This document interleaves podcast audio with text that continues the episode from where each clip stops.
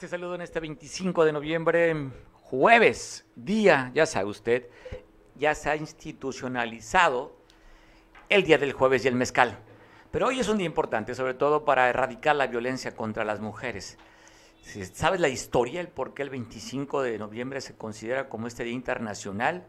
¿Sabes en México quién fue el que instituyó este día? Pues bueno, te doy, una, te doy nada más un dato. 2007. ¿Quién gobernaba en el 2000, a partir del 2006? Pues bueno, hoy el, pues ¿qué sería? El expresidente más odiado sería por la 4T. Felipe Calderón fue el que instituyó a nivel en el país este día. Pero, ¿por qué? ¿Cuál es el origen? Te pongo con este video para, yo digo, lo sé, pero si olvida, vale la pena recordar de dónde viene la fecha para conmemorar este día te cuento a través de estas imágenes. Te saludo en este jueves 25 de noviembre.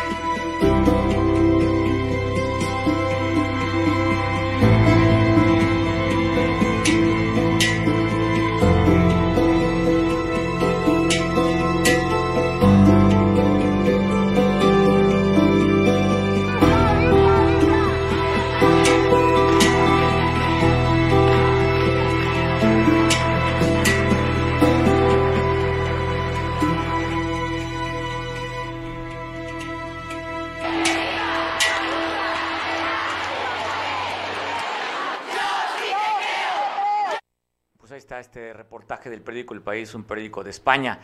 Te decía, ¿en qué año aquí en México se instituyó esta fecha?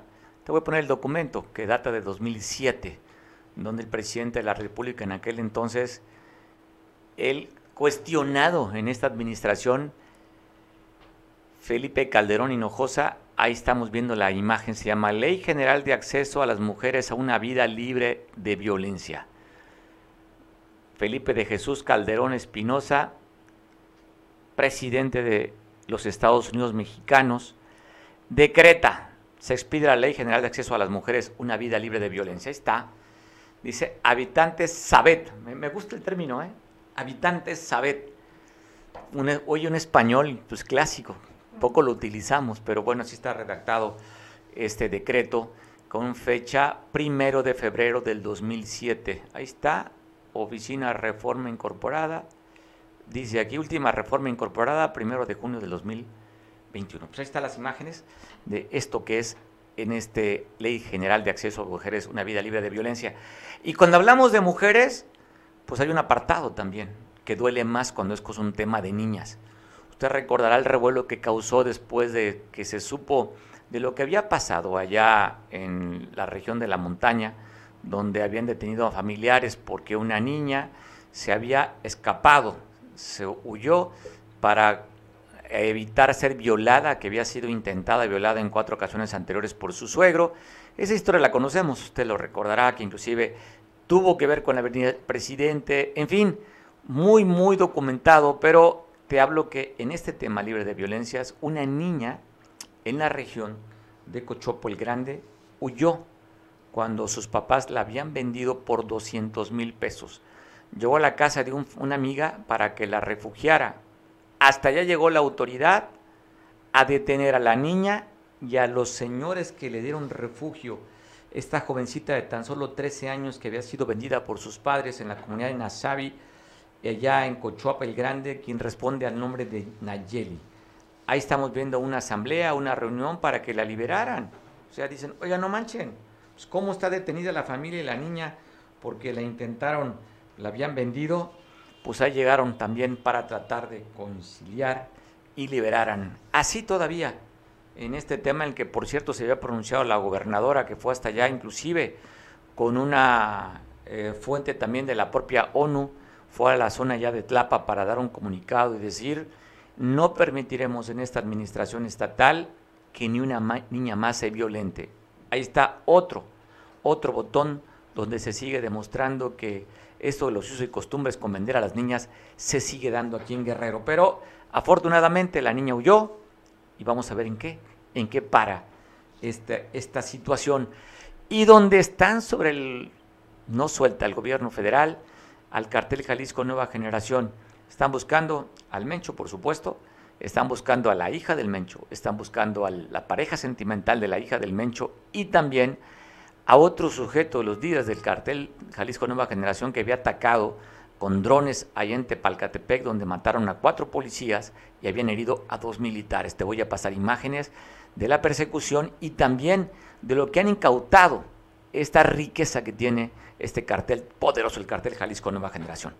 Antes de que empiece a grabar. ¿Qué? Pues yo no tengo. El, este va a estar Lo que les digo. ¿No me lo regresó?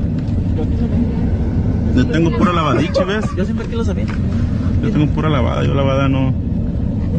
¿Trae lavada, comando? De, de, después del evento. Ah, un pasecito con otra lavada.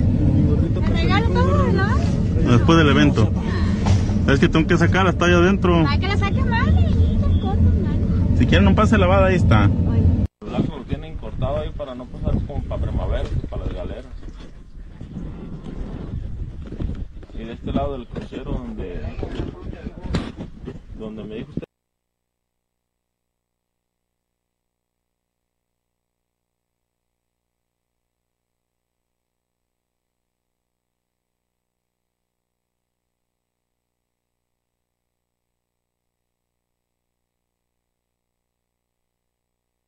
Dénselo antes de que empiece a grabar. La Fiscalía General del Estado está dando a conocer la detención de una probable secuestradora, esto ya en la Costa Chica y Nometepec, primitiva. De acuerdo al relato que dice la Fiscalía del Estado, que esta mujer había participado con otros dos del sexo masculino, donde solicitaron a una empresa de mudanzas que hiciera un trabajo en Igualapa. Ahí antes lo levantaron y pidieron rescate. Ya está detenida, se le acusa de este secuestro que se dio hace poquito, el 9 de septiembre de 2021, allá en la Costa Chica. Se encuentra ya bajo prisión esta señora que responde al nombre de Primitiva, ya está detenida.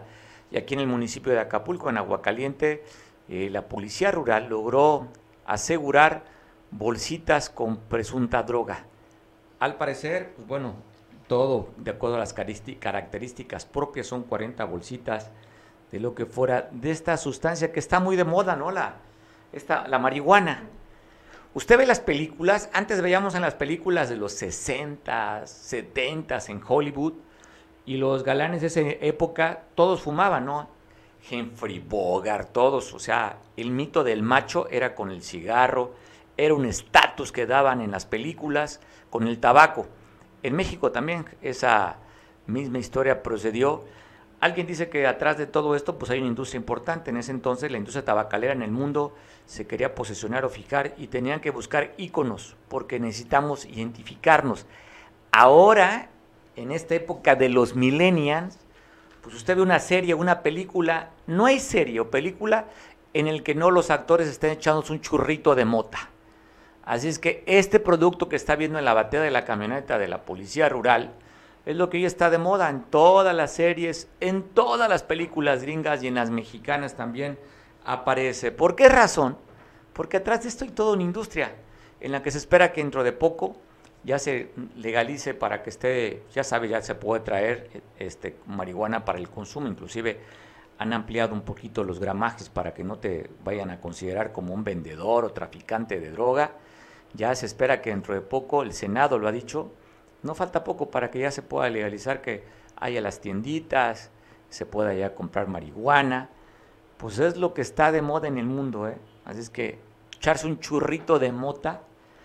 Aquellos mitos, ¿usted le ha tocado? Mira, yo recuerdo en mi época, no sé ahora, un examen difícil, échate un churrito de mota y vas a sacar 10. ¿Usted lo escuchó? La mejor manera de tener sexo es estar bien pacheco. Son los mitos, digo, si, usted esas leyendas urbanas me las confirma y dice, sí, ¿sabes qué? Yo hago el amor bien pacheco y es lo mejor. Mándanos un recadito, porque pues yo nada más escucho como una leyenda, como un mito urbano. O alguien que diga, no, yo soy de dieces, ¿eh? Soy de excelencia en las calificaciones porque como he sido pacheco, pues me he puesto hasta atrás saco dieces. Mi experiencia de los que han sido adictos a la marihuana, primeramente pues que es la entrada a este mundo terrible que son las adicciones. Habrá gente que no tenga problemas y lo pueda controlar, que se eche un chorrito de mota y no pase nada. Pero normalmente, de acuerdo a las estadísticas, el primer contacto que se tiene con el consumo de drogas es la marihuana, que de ahí lo lleva a probar otras cosas más extremas. Y en mi época, el que era Pacheco, pues yo nunca vi que terminara una carrera. Yo veía que andaba, pues donde usted conoce, en esos lugares que se apartaban inclusive. Hoy ya no se apartan, hoy es socialmente bien visto que saquen el brownie, la galleta, ahora para dormir se tomen hasta unos ositos con sustancias de la mota. ¿Qué más hay producción? A ver, cuéntenme. Pues el, el CBD que dicen que no tiene activos para que te duermas, ya es medicinal, que el cáñamo, en fin. Inclusive científicamente eso sí se ha dado a conocer que las personas que tienen Alzheimer o que tienen este, ¿cómo se llama este mal de Parkinson?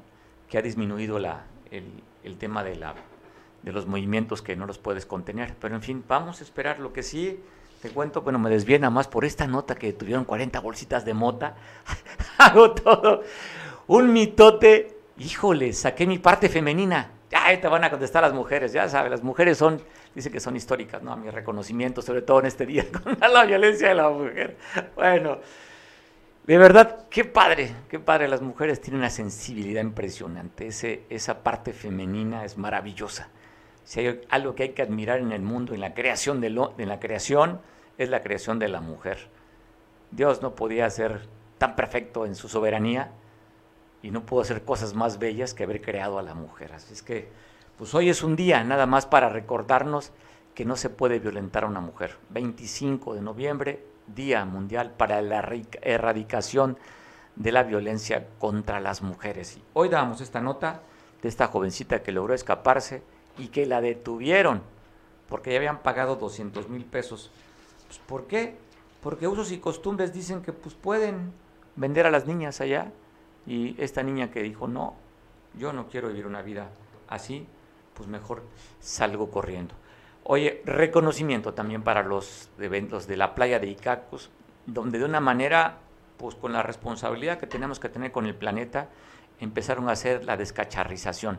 Te pongo un video cortito, pero cómo es que funciona cuando somos socialmente responsables y cuando vemos que este planeta hay que dejarlo, la obligación es cuando menos como lo recibimos o como llegamos al mundo.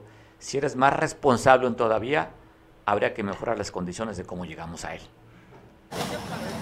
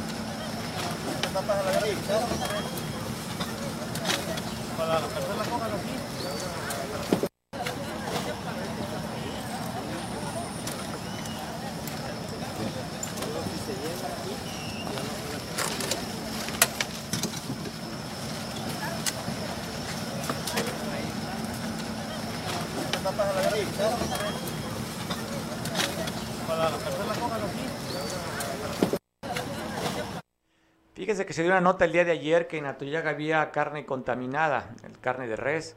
Pues bueno, citó a conferencia de prensa el director del rastro, el cual le mando un fuerte abrazo al médico veterinario zootecnista, así es el nombre. Está como en algunas en las carreras en algunos estados, como en Aguascalientes, nos conocemos al, al odontólogo, es una licenciatura, pero allá le llaman médico estomatólogo.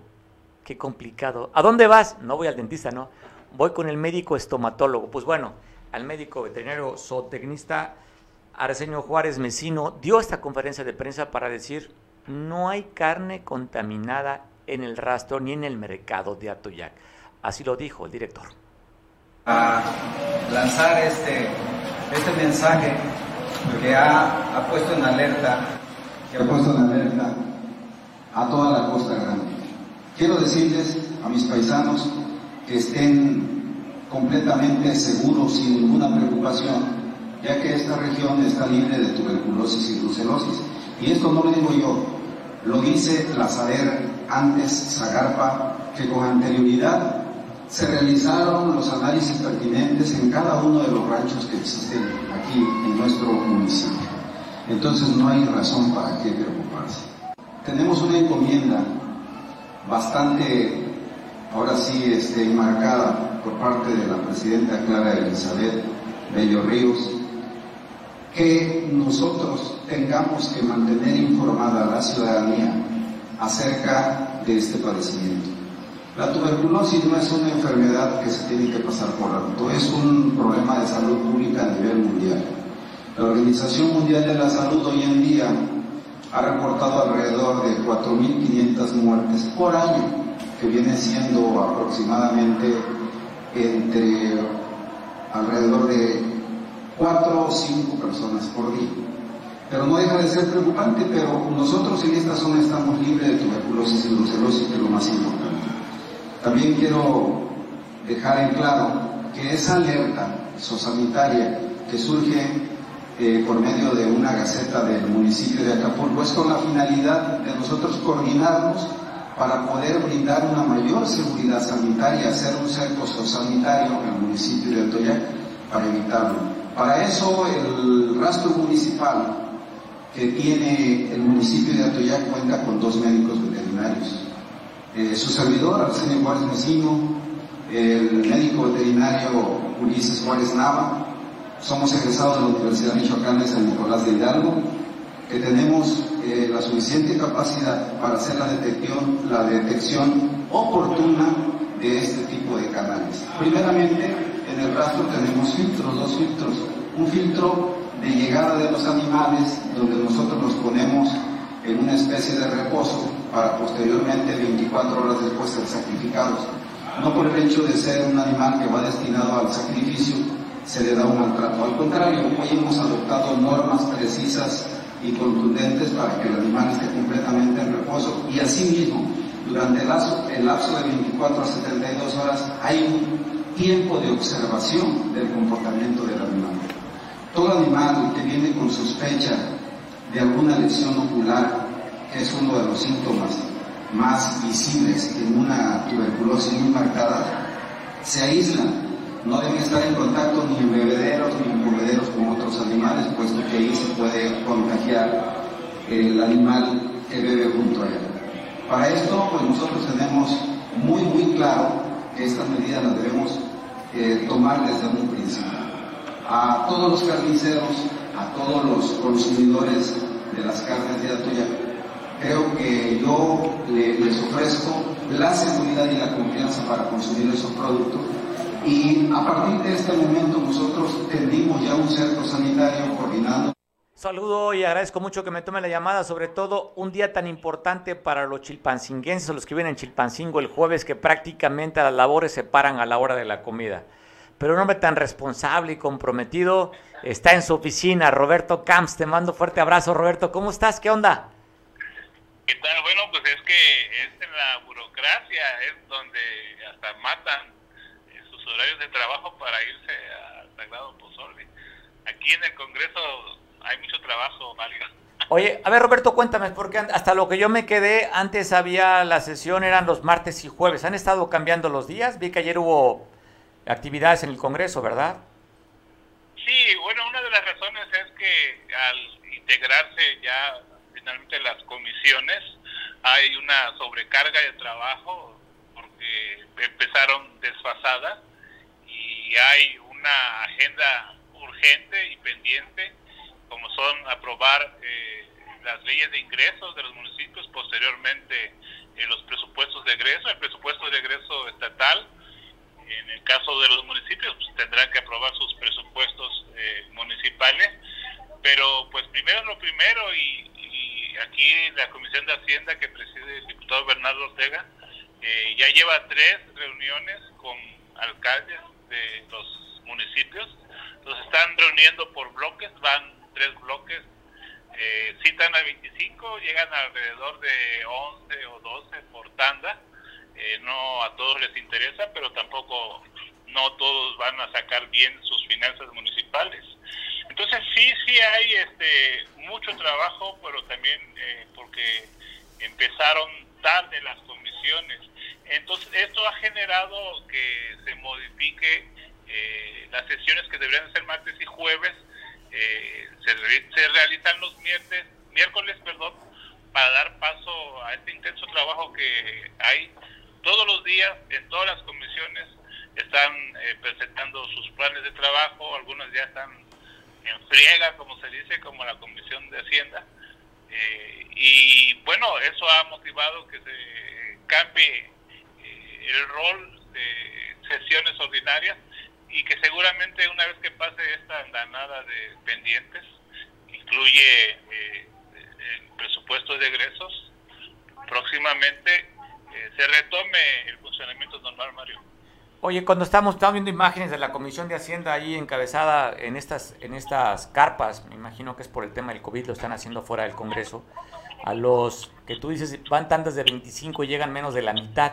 Oye, Roberto, pero esto es cada, cada vez que empieza un periodo así de alcaldes, poco interés tienen, ¿no? Hay un 50% que les interesa ver su ley de ingresos y creo que ni mandan ni al tesorero ni nada, ¿verdad? Simplemente se ausentan.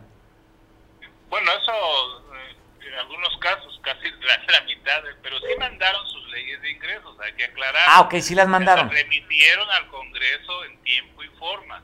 Lo que están haciendo en este momento es establecer con claridad los criterios, el, cuerpo técnico de la Comisión de Hacienda, eh, compartirle a los alcaldes y a los secretarios de finanzas eh, los lineamientos para realizar correctamente estas leyes de ingresos. Y además eh, es muy enriquecedor el intercambio de opiniones que tienen, no es solamente lo que es un documento como la ley de ingresos, sino lo relativo a lo que antes sería el derecho de, alumbrado público, hoy se llama DOMAP, eh, y que se está buscando eh, la forma jurídica correcta para que los municipios puedan eh, seguir cobrando esos recursos al contribuyente y que se les retribuya a la CFE, pues con el pago de lo que le tiene que dar el municipio a la CFE. Entonces, se hace el cobro, se le paga a la CFE eh, por la vía de que le pagas el, recibo. consumo que tú tienes como municipio. Un porcentaje. El dinero siempre va a donde debe, no se le queda al municipio propiamente. Y esto se les está compartiendo a los municipios. Hay algunos temas de constitucionalidad que no se permite el cobro de lo que era el DAP antes y se está buscando la forma de asistirlos para encontrar la forma jurídica de que se pueda realizar este cobro. Entonces es importante que los que vienen eh, encuentren fórmulas de mejorar eh, los ingresos de, sus haciendas, haciendas públicas y pues qué mal los que no llegan porque se quedan en la oscuridad de la ignorancia. Oye, aprovechándote, me pareció interesante, sube a tribuna la alcaldesa Yaneli Hernández, originaria ya del Ticuín, Atoyac, y pues mal no recuerdo que el PRD traía esta propuesta de vacunar a los niños, una campaña que hicieron. Recuerdo bastante bien que hablé con el presidente del Consejo del PRD a nivel estatal, Mario Ruiz, y traían este tema, fueron hasta la Ciudad de México, lograron que un juez le diera la orden para que vacunara a los menores de edad. Y el gobierno federal, Secretaría de Salud, pues dice, no, queremos que se deseche eso. Yaneli dice, oigan, pues que se retracte la autoridad, ¿verdad? Bueno, lo que ha impulsado el PRD es eh, presentar amparos eh, a nombre de los particulares para lograr la vacunación de menores sin eh, características de comorbilidad, que son estas eh, enfermedades que pueden agravar un eventual contagio y que eh, en, en función del derecho a la salud que tiene cualquier ciudadano, incluyendo los menores, que además, hay que decirlo, eh, son un grupo vulnerable, son dependientes ante la omisión del gobierno federal, resultan vulnerables porque no tienen el modo, ni el alcance, ni la madurez, ni los recursos para defenderse ante el Estado mexicano. Y lo que hizo el PRD entonces es eh, presentar amparos. El, ta- también en otras entidades eh, y en el que haces referencia fue en el Estado de México cuando un particular eh, presentó este amparo, el juez resolvió que eh, el gobierno tendría que vacunar en general a todos los niños y jóvenes de 12 a 17 años, aun cuando el gobierno federal eh, determinó vacunar recientemente a la franja de edad de 15, 15 a 17, ¿no? 17, Ujú. no es lo que les mandató el juez y lo que hizo la Secretaría de Salud fue eh, reconvenir o presentar un alegato ante eh, los tribunales para no cumplir la orden del juez y, la diputada Yaneli Hernández eh, atoyaquense el día de ayer presentó un exhorto para pedirle con respeto al gobierno federal que se desistiera de esta demanda y de este recurso de inconformidad. Eh, sin embargo, pues aquí la mayoría de Morena eh, votó en contra y le quitó la oportunidad de que pasara ah, como un asunto de urgente lluvia resolución y se emitiera eh, la publicación y se, y, y se comunicara al gobierno federal el llamado del Congreso del Estado, que no se hizo. El, el tema fue pasado a comisiones para que se dictamine y pase nuevamente al Pleno dentro de algunas semanas o meses, ya que eh, estemos quizá en la cuarta Hola. Ola, que pues como muchos saben, como tú sabes, en Europa ya está generando Muertes. Oye, Roberto, mayorito, mayorito, More- mayoritio Morena ayer entonces. Sí, hombre, y fíjate que ellos hicieron un llamado a la CFE eh, para que apoyara a municipios de la montaña, eh, tuviera consideración en los cobros que viene realizando la CFE, y PRI y PRD pues eh, se solidarizaron con lo justo de esta demanda de una diputada morenista y votaron a favor, y pues en una, llamémosle descortesía política, y en un conservadurismo a- a- al viejo estilo, Morena rechazó eh, hacer el llamado al gobierno federal para que se desista de la demanda. No, Ya oye, imagínate, le llega del Congreso que a lo mejor pues, son como llamadas a misa, pero pues, si teniendo mayoría morena en Guerrero, ¿cómo no pudo controlar a lo que no están de acuerdo ya a nivel federal? Pues, tuvi- tuvieron que votar en cómo viene la, la intención desde, el- desde Palacio Nacional. Oye, Roberto, aprovechando, hemos visto notas del registro de los candidatos a la Fiscalía. Hoy sería el último día, hoy estarían cerrando las solicitudes, Roberto. Sí, eh, no te tengo la, la cifra porque no, no me acerqué por ahí, pero eh, seguramente vamos a llegar a, unos 25 o 30 eh, que se inscribieron. Yo recuerdo que ya se inscribió el polémico Ramón Almonte, que finalmente él no tiene nada que ver en lo que ocurrió aquel 11 de diciembre, no tiene ningún señalamiento, sin embargo, el movimiento de normalistas ya le vino a quemar un monigote con su efigie, con su efigie. También se inscribió Miguel Ángel Godínez, quien ya fue procurador. Eh, la, una subprocuradora que estuvo con Marta Elba Garzón, Anacleta Vega, también una mujer. Eh, hay varias mujeres que se están inscribiendo en la terna y bueno, se va esta terna, la cifra luego la checamos, eran unos 30, estimo, porque sí vi a lo largo del día varias fotos de los registros y hasta el día de ayer había 20. Esta terna, o bueno, terna es de tres, esta lista se va a mandar a la gobernadora Evelyn Salgado para que de ahí ella escoja a tres nominados y vengan aquí a la casa de Big Brother para, para hacer eh, que se saque la rifa del tigre, ¿no? De procurar justicia en Guerrero. Sí, pues va a ser interesante, sí. Oye, pues ayer, como dices, había 20 registrados, pero si le sumamos más, habría que ver cuántos se suman el día de hoy. Oye, y me recuerda esta lista larga, los que son candidatos a fiscales, como también aquí a candidatos de Morena a la presidencia municipal. Había cerca de treinta y tantos solicitudes de registro para candidatos a alcalde por parte de Morena.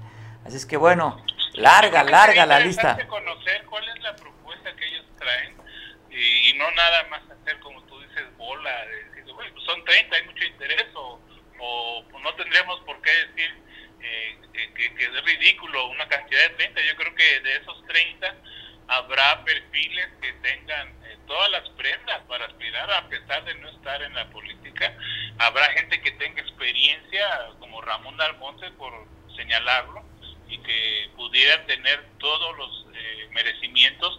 Creo que se ha hecho con mucha discreción, con mucha opacidad esta selec- esta este proceso de registro.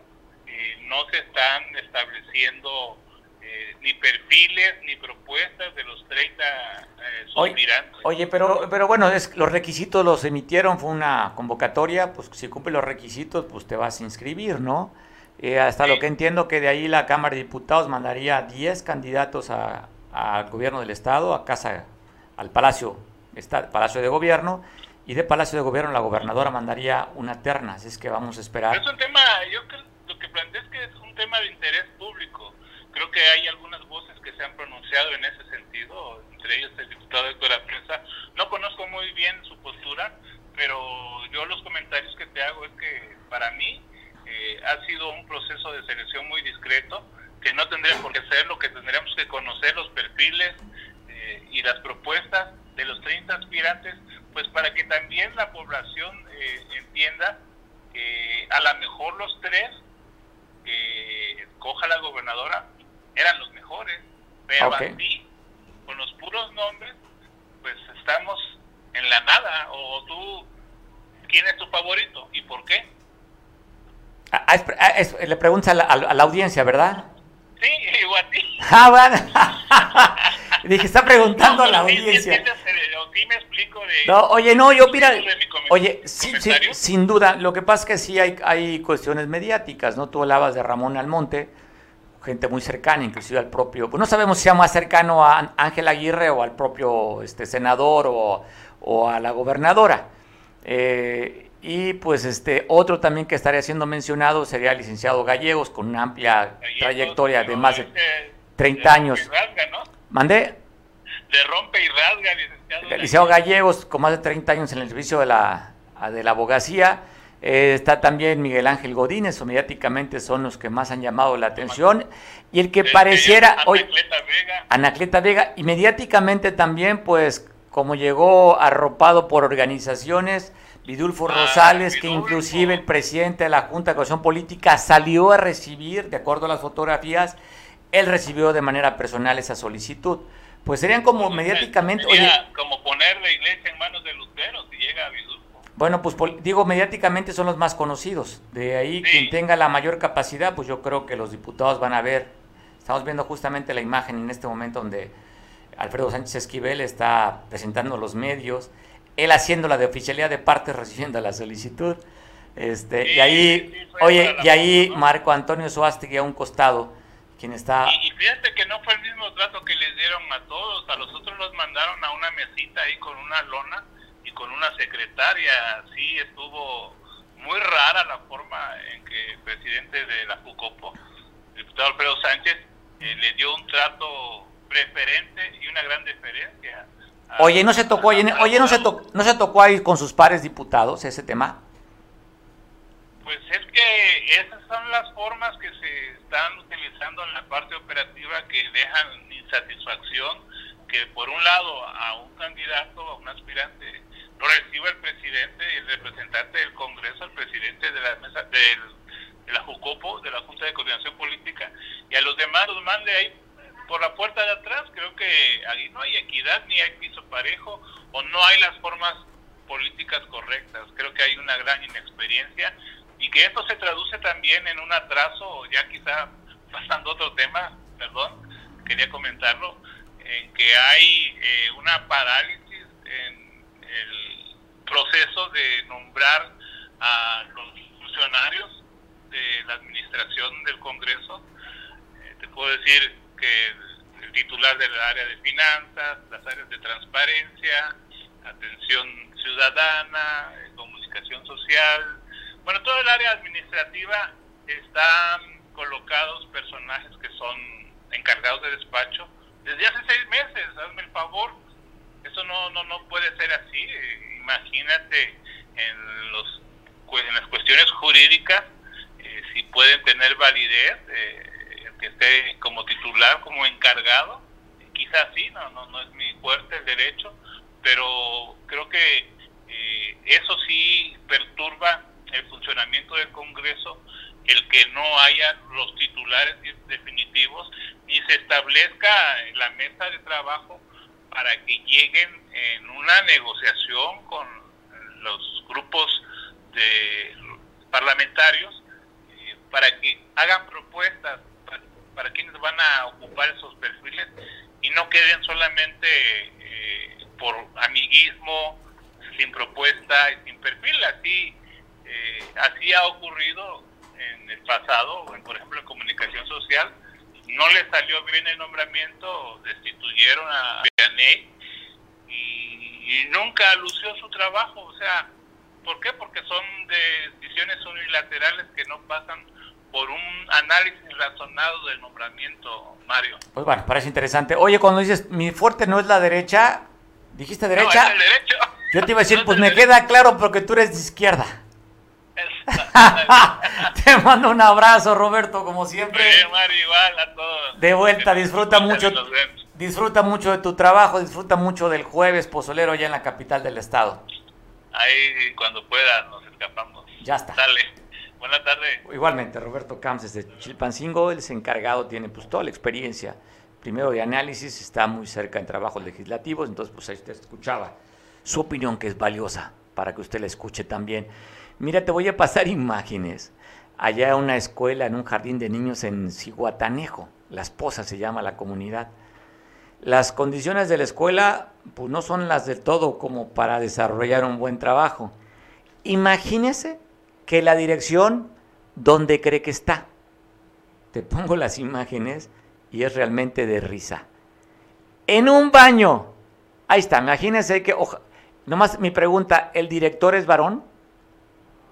no sabemos, pues, pues que no le queda el migitorio nada más para que...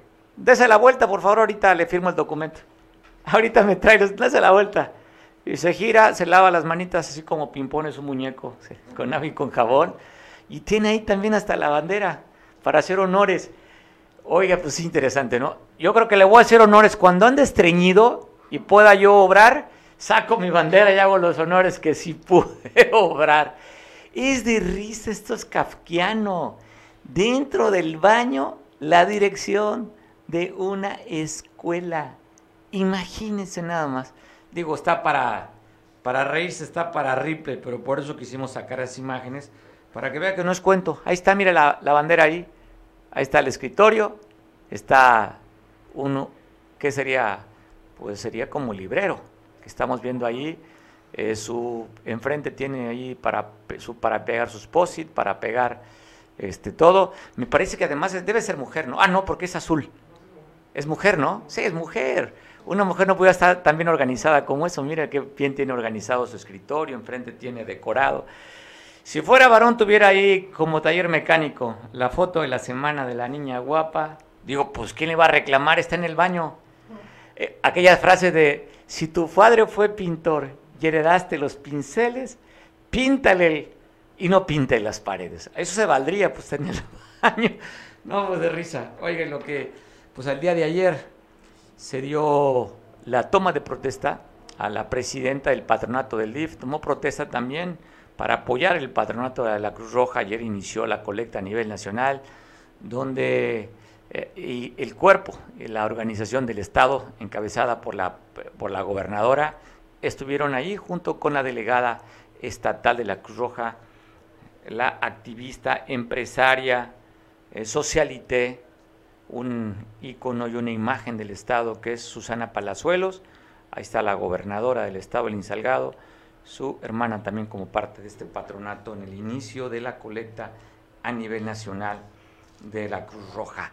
Y donde se está armando el guateque, la pachanga, es allá con los marquesanos, en Puerto Marqués, apoyado por el gobierno municipal de Acapulco, van a llevar este evento, que antes era en otra sede, hoy la sede es itinerante, así como, como el, el, tianguis turístico a nivel nacional, esta expo de la Guelaguetza aquí en Acapulco. La montaña atravesamos y la friega fue inclemente. ¿Qué tal? Esta mañana, Oaxaca, en Puerto Marqués, estará presente. Seguramente vamos a cautivarles a los visitantes nacionales y extranjeros y a los locales con una, un mole negro, una, un quesillo, unos chapulines, una guayarchata, un escalito, ropa típica, guayaberas y todo lo que tiene México. La ayuda, por supuesto. Bueno, pues vamos a, vamos a estar con ustedes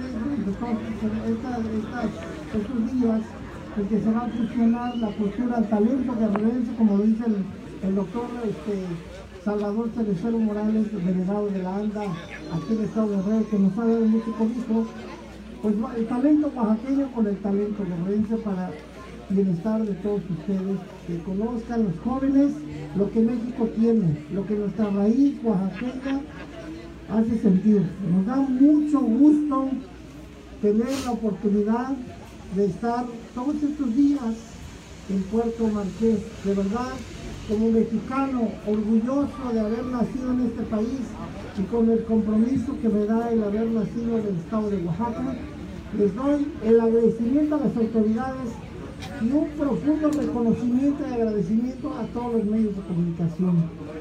Si les gustó, compartan esta, esta invitación. Si no les gustó, por favor no digan nada para que otros caigan igual que ustedes. Muchas gracias.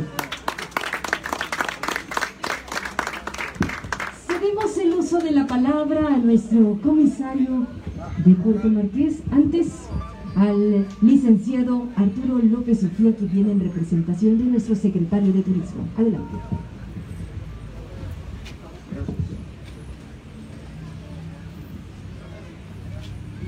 Muy buenos días a todos con la honrosa representación que me confiere el secretario de Turismo Municipal, maestro David Abarca.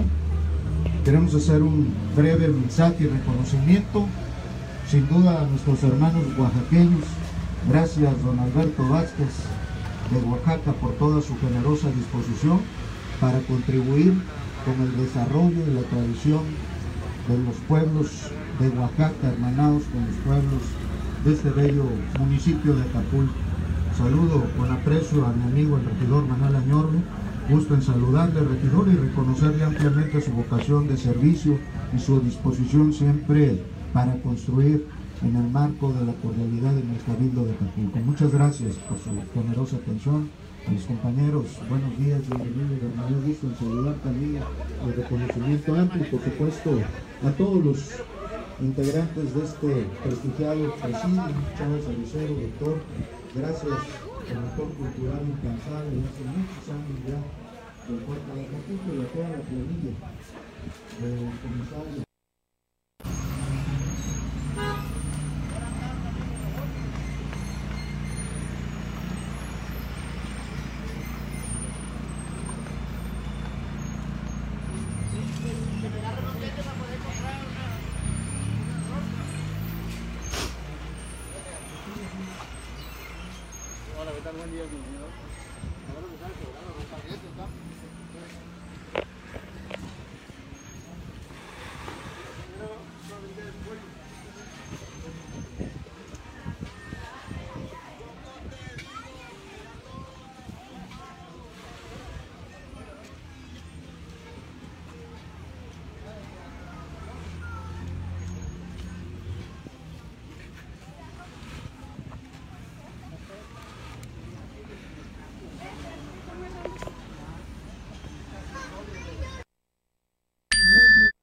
Pues ahí veíamos las imágenes, usted quiere echarse un mezcalito, eh, no hay que hacerle promoción al de, al de Oaxaca, eh, no, olvida el mezcal. Te- Tenemos mejor mezcal aquí, el cupriata es mejor que el espadín. Pero sí que echarse unas tlayudas, un quesito Oaxaca, pues puede ir a este festival que va a ser interesante con la Guelaguetza, donde veamos también pues orfebrería, ¿no? Está, está bueno, está bueno, es que si no tiene que hacer, póngase a trabajar. Digo, no, si tiene que hacer, vaya mejor a, a darse una vuelta por la Guelaguetza. Oye, pues este, si usted te gusta el fútbol, te voy a hacer una invitación. El Polideportivo Sisi Renacimiento y la Unidad Deportiva de Acapulco están invitando el primer torneo decembrino Intercoreanas 2021. Sede la cancha de fútbol Polideportivo Ciudad Renacimiento, circuito interior, ya lo sabes. Fecha del 2 al 22 de diciembre de edad libre, hora de inauguración 6 de la tarde, hora de juegos a partir de las 5, inscripciones a partir de la publicación que ya está dada. Serán las inscripciones en las oficinas del Polideportivo Ciudad de Nacimiento, una cuota de recuperación mínima de mil pesos por equipo, incluye el primer juego de arbitraje, no tienes que pagar el arbitraje, ya va en tu cover de, ingreso. Eh, equipos deberán tener 11 jugadores como mínimo y un máximo de 20 jugadores. La premiación está buena, ¿eh? Mira, como inversión está bien. Le metes mil y si tú ganas te llevas 30 mil pesos y ganas. Mañana conferencia de prensa con medios y lunes la junta previa. A ver, informes. Te doy teléfono. Es 70, ahí está. Pero por si ya no ves muy bien, 7442 5730 18 o con Freddy el pibe Millán 74 41 36 39 12. Te repito, el teléfono del pibe Millán 74 41 36 39 12 para que si te interesa participar en ese torneo, pues vayas a echar unas pataditas ahí, saques tu enojo, tu ira, tu frustración, tus ganas, tus deseos de vivir, corriendo, ya sabes, como dicen los detractores del fútbol, 22 idiotas corriendo tras una pelota de fútbol se me hace lo más tonto. Eso es lo que dicen, sobre todo los que ven otros deportes, ¿no? Pero aquí no es simplemente pegar la pelota. Quien dice eso es porque nunca le ha pegado una pelota. Tiene su chiste pegarle un balón, ¿eh? Pero si usted te gusta el chiste de jugar, inscríbete. Ahí están los teléfonos para que tú vayas. Hoy ya sabe que originalmente habían dicho que solamente el dos días, 22 y 23, iban a vacunar a los rezagados. Después ampliaron un día más, el 24, hubo un tercer día de vacunación. Hay gente que se quedó sin vacunarse. Está diciendo el delegado federal Iván Hernández que aquellos que no alcanzaron, va a haber otras fechas para la vacunación. No va a haber un, día más en el proceso de vacunación de esta etapa. Esta etapa se amplió un día más, que fue el día miércoles. Eh, tuvimos una situación compleja el lunes, derivada de eh, personas que no respetaron la organización que ya había y que impedían que quienes estaban haciendo filas se vacunaran. Y bueno, ustedes conocen eh, cómo estuvo la situación el lunes.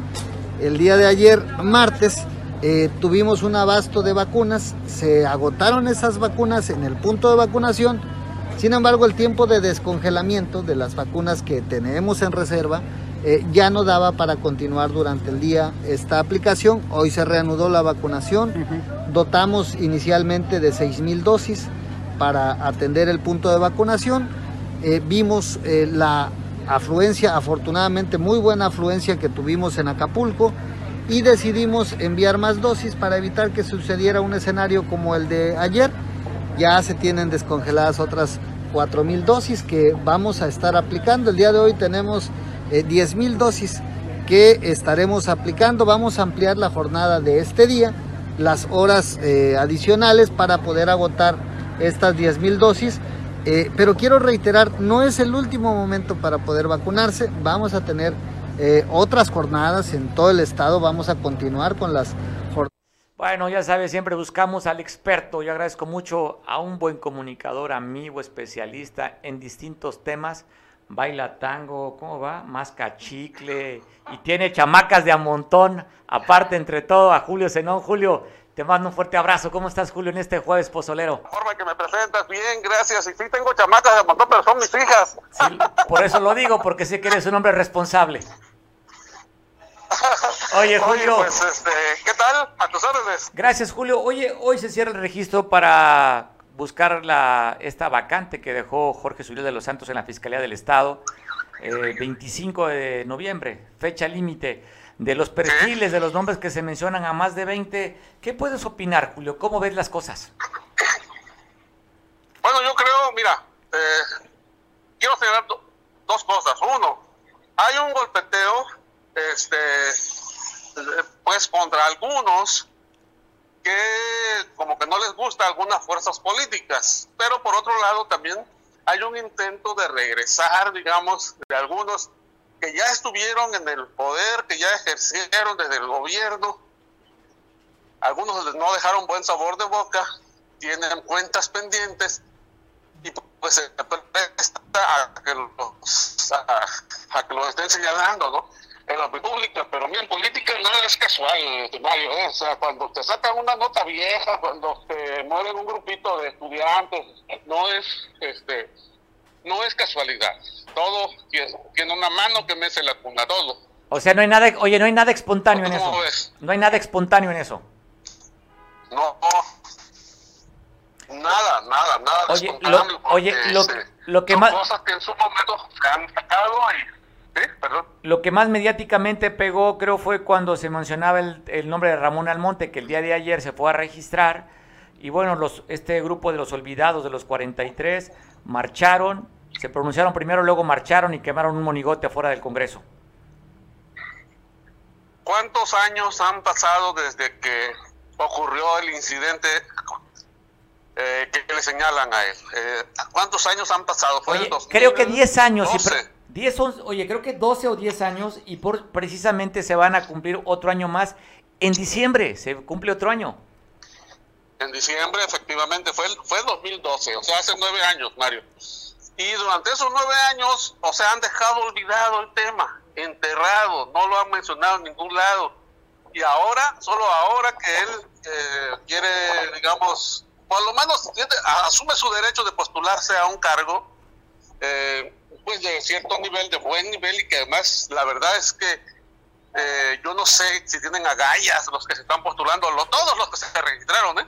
porque el tema de la procuración de justicia en Guerrero es un, un hormiguero de esos de hormigas rojas que te pican fuerte o un barril de pólvora si lo quieres decir, o sea, un fiscal en Guerrero es prácticamente como sacarse la rifa del tigre, porque el tema de la justicia en Guerrero no es una perita, entonces es un tema súper, súper complicado, todo el mundo sabemos que hay regiones del estado donde no hay eh, gobierno, hay regiones donde mandan poderes fácticos, entonces un fiscal que eh, tiene poco poder de, poco margen de, de- de- operación. Por ejemplo, vas a la zona donde está la policía comunitaria, tienes que pedirles permiso.